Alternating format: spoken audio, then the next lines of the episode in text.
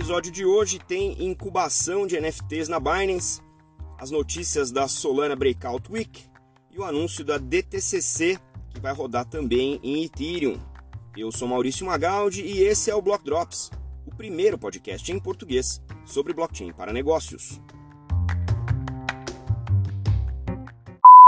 As notícias que você ouve aqui não têm qualquer vínculo com o meu trabalho atual, não configuram nenhuma forma de patrocínio, propaganda ou incentivo para o consumo e têm o foco exclusivamente educacional para o mercado. Essa semana a gente viu o anúncio de um novo jogo baseado em NFTs que vem meio que para consolidar não só a modalidade, mas também o desenho, né, a arquitetura de jogos como Pokémon, Tamagotchi, CryptoKitties e até mesmo o X Infinity, mas de um jeito, uma implementação diferente e feita numa blockchain diferente. Nesse caso aqui é a Binance Smart Chain, né, da, da Binance, da corretora Binance. E esse jogo é o Cryptomon. Esse Cryptomon, o conceito dele é que antes de você ter a habilidade né, de comprar um, um dos personagens, um dos bichinhos, um dos Cryptomons, você compra um, um ovo, né?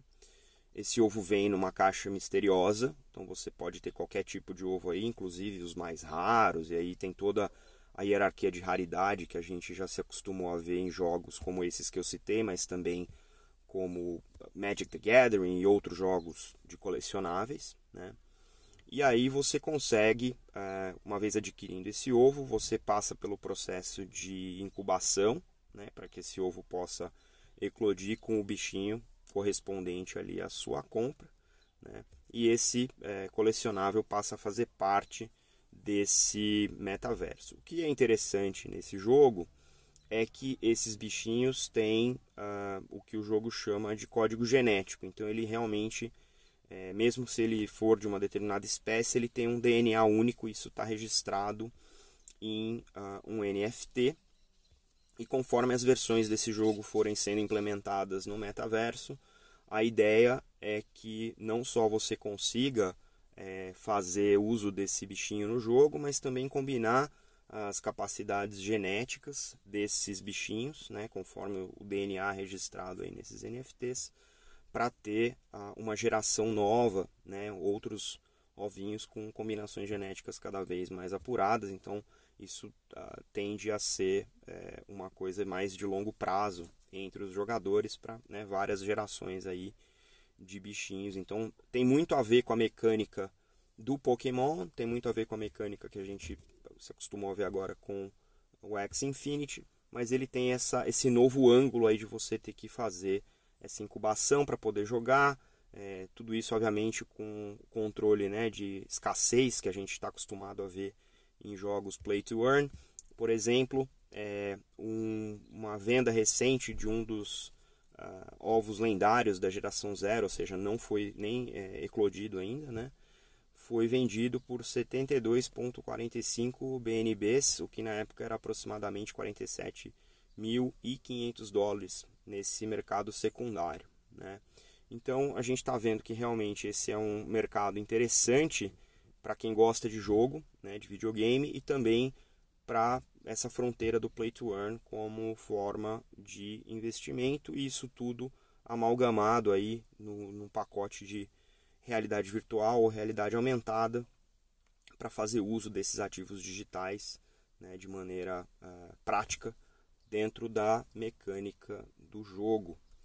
Interessante o movimento da Binance, né? a Binance vem se posicionando como um, um grande polo né? de, de novas tecnologias. Existe muita controvérsia em relação à presença da Binance em vários países, né? em relação à regulação, mas eles, pelo visto, não estão levando isso muito uh, em consideração enquanto o time de produtos lança cada vez mais novidades e a gente vem acompanhando e trazendo aqui para vocês.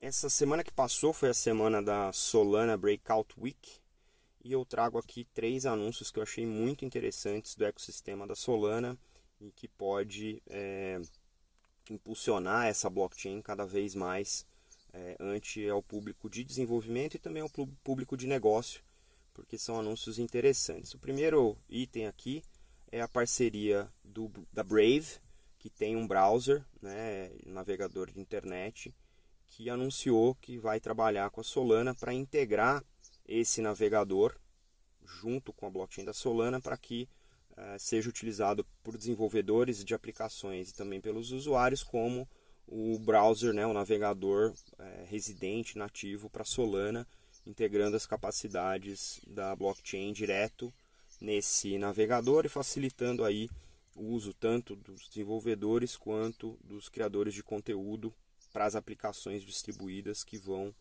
rodar é, em Solana. Né? O segundo anúncio foi o anúncio de que a Reddit, que é uma rede social, uma rede bastante popular é, no mundo do blockchain, anunciou um fundo né, de o equivalente aí de 550 milhões de reais voltados para desenvolvimento da Web3 em Solana. Né? Essa, essa, esse anúncio, uh, anúncio uh, esse anúncio aconteceu com parte dessa Breakout Week e é interessante porque foi um dos primeiros, uma das primeiras redes sociais a associar blockchain, né, remuneração e fidelidade. A gente até anunciou aqui falando disso, né, do Reddit. Uh, e agora eles estão fazendo essa parceria com a Solana. Interessante porque do lado de redes sociais a gente viu o Twitter cada vez mais é, investido em Bitcoin, né? E também em Ethereum para a questão da validação dos PFPs, né? Das, das fotinhas de perfil.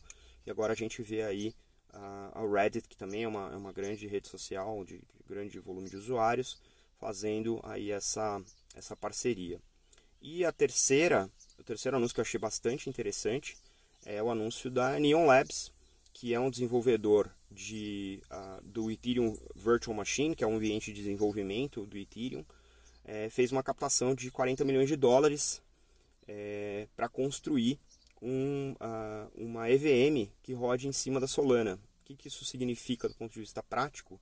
Significa que se você tem aplicações distribuídas, desenvolvidas com Solidity, ou seja, que rodam é, nativamente na blockchain da Ethereum, você vai conseguir fazer o deploy desse mesmo smart contract, né, dessa aplicação distribuída, é, em cima da blockchain da Solana, sem precisar reescrever o seu código em Solidity. Então, movimentos bastante interessantes, bastante estratégicos, que mostram que o pessoal envolvido na Solana e envolvido na comunidade ou nas comunidades que suportam Solana estão começando a se posicionar cada vez mais é, de maneira integrada e também de maneira colaborativa, né? alcançando aí diferentes players de diferentes indústrias para fomentar o uso dessa blockchain que parece ser, nesse momento, uma blockchain bastante interessante enquanto alternativa de custo e tecnológica a blockchains é, anteriores, tais como o Ethereum.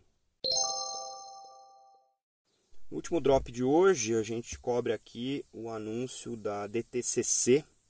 DTCC é o Depository, Depository Trust and Clearing Corporation, que é o grande back-office de post-trade né, da infraestrutura de mercado de capitais, que atende uh, os grandes players no mundo todo. E não é estranho, o DTCC não é estranho a blockchain, né, já fiz vários projetos de post-trade, vários projetos de trade com blockchain, né, para não só testar a tecnologia, mas também para uh, obter benefícios de eficiência já que a DTCC opera grandes mercados com grandes players e grandes volumes, né? E o mais interessante aqui, eles acabaram de anunciar o lançamento da plataforma, uma plataforma nova chamada Digital Securities Management, que obviamente vai passar por escrutínio regulatório, mas vai ser a primeira vez em que ah, se oferece uma solução que é ampla na indústria né, e vai competir com as infraestruturas tradicionais baseadas né, nas tecnologias tradicionais também. Vai trazer automação, padronização e com isso traz também eficiência para mercados ainda privados, né, usando essa, essa plataforma. A ideia é que isso se integre com outros participantes da indústria, né, com uma arquitetura distribuída também em nuvem, para fazer todos os registros transacionais inclusive de ativos digitais. Olha que interessante. Né?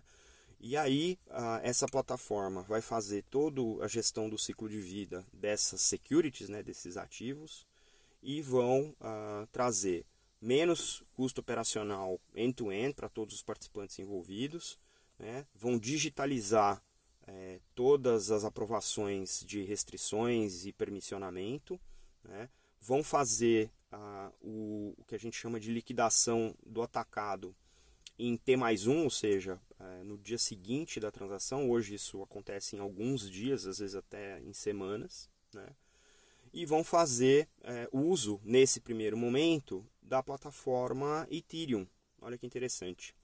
Não significa que vão fazer só com Ethereum, isso está no anúncio. Né? A ideia aqui é que seja possível todo mundo, todas as empresas que são de mercado privado, ou seja, não são listadas em bolsa, possam se né, transacionar utilizando é, essa infraestrutura, usando Ethereum ou usando a, blockchain de escolha, dependendo do seu ativo digital, e isso vai ser implementado de acordo com a demanda do mercado, ou seja, DTCC entrando com a blockchain que tem maior volume transacionado nesses mercados hoje em dia, né, por conta da tokenização, mas também se movendo aí na direção de adotar outras blockchains, porque os ativos digitais não vão viver só na blockchain do Ethereum, então a gente vai ver isso se expandindo pouco a pouco. Bem interessante esse projeto.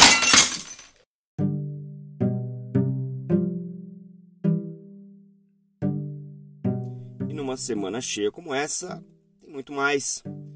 Tem a Inglaterra prometendo um projeto de CBDC para o ano que vem, a Malásia se juntando ao projeto Nexus de CBDC, a fabricante de jogos Zynga falando que vai começar a usar blockchain nos seus jogos, o Twitter anunciando um time voltado inteiro para cripto, a Transfero comprando a CBRL aqui no Brasil para ser a maior operadora de stablecoin, uma pesquisa que apontou 58% dos estúdios de jogos já utilizando blockchain, o MBDA e a CERC anunciando a tokenização de recebíveis, a Prefeitura de Miami dizendo que vai dar retorno em Bitcoin para os seus uh, pagadores de impostos, o álbum perdido do Wutan Clan, agora negociado em NFT, a iniciativa de blockchain das Nações Unidas anunciada na COP26, o simpósio da Kendia na próxima semana acontecendo, o market cap do INS, o Ethereum Name Service, atingindo 1 bilhão, a Universal Records anunciando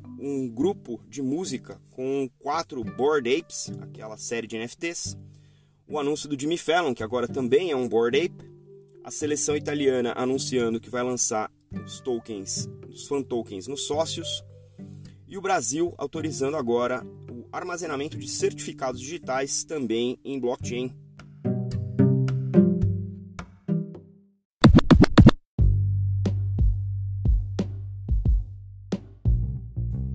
Você pode ouvir o Block Drops Podcast nas plataformas Anchor FM, Spotify, Google Podcast Apple Podcasts, Numis e iColab. Entre em contato conosco através do Instagram, Block Drops Podcast, no Twitter, Block Drops Pod e por e-mail, blockdropspodcast.gmail.com.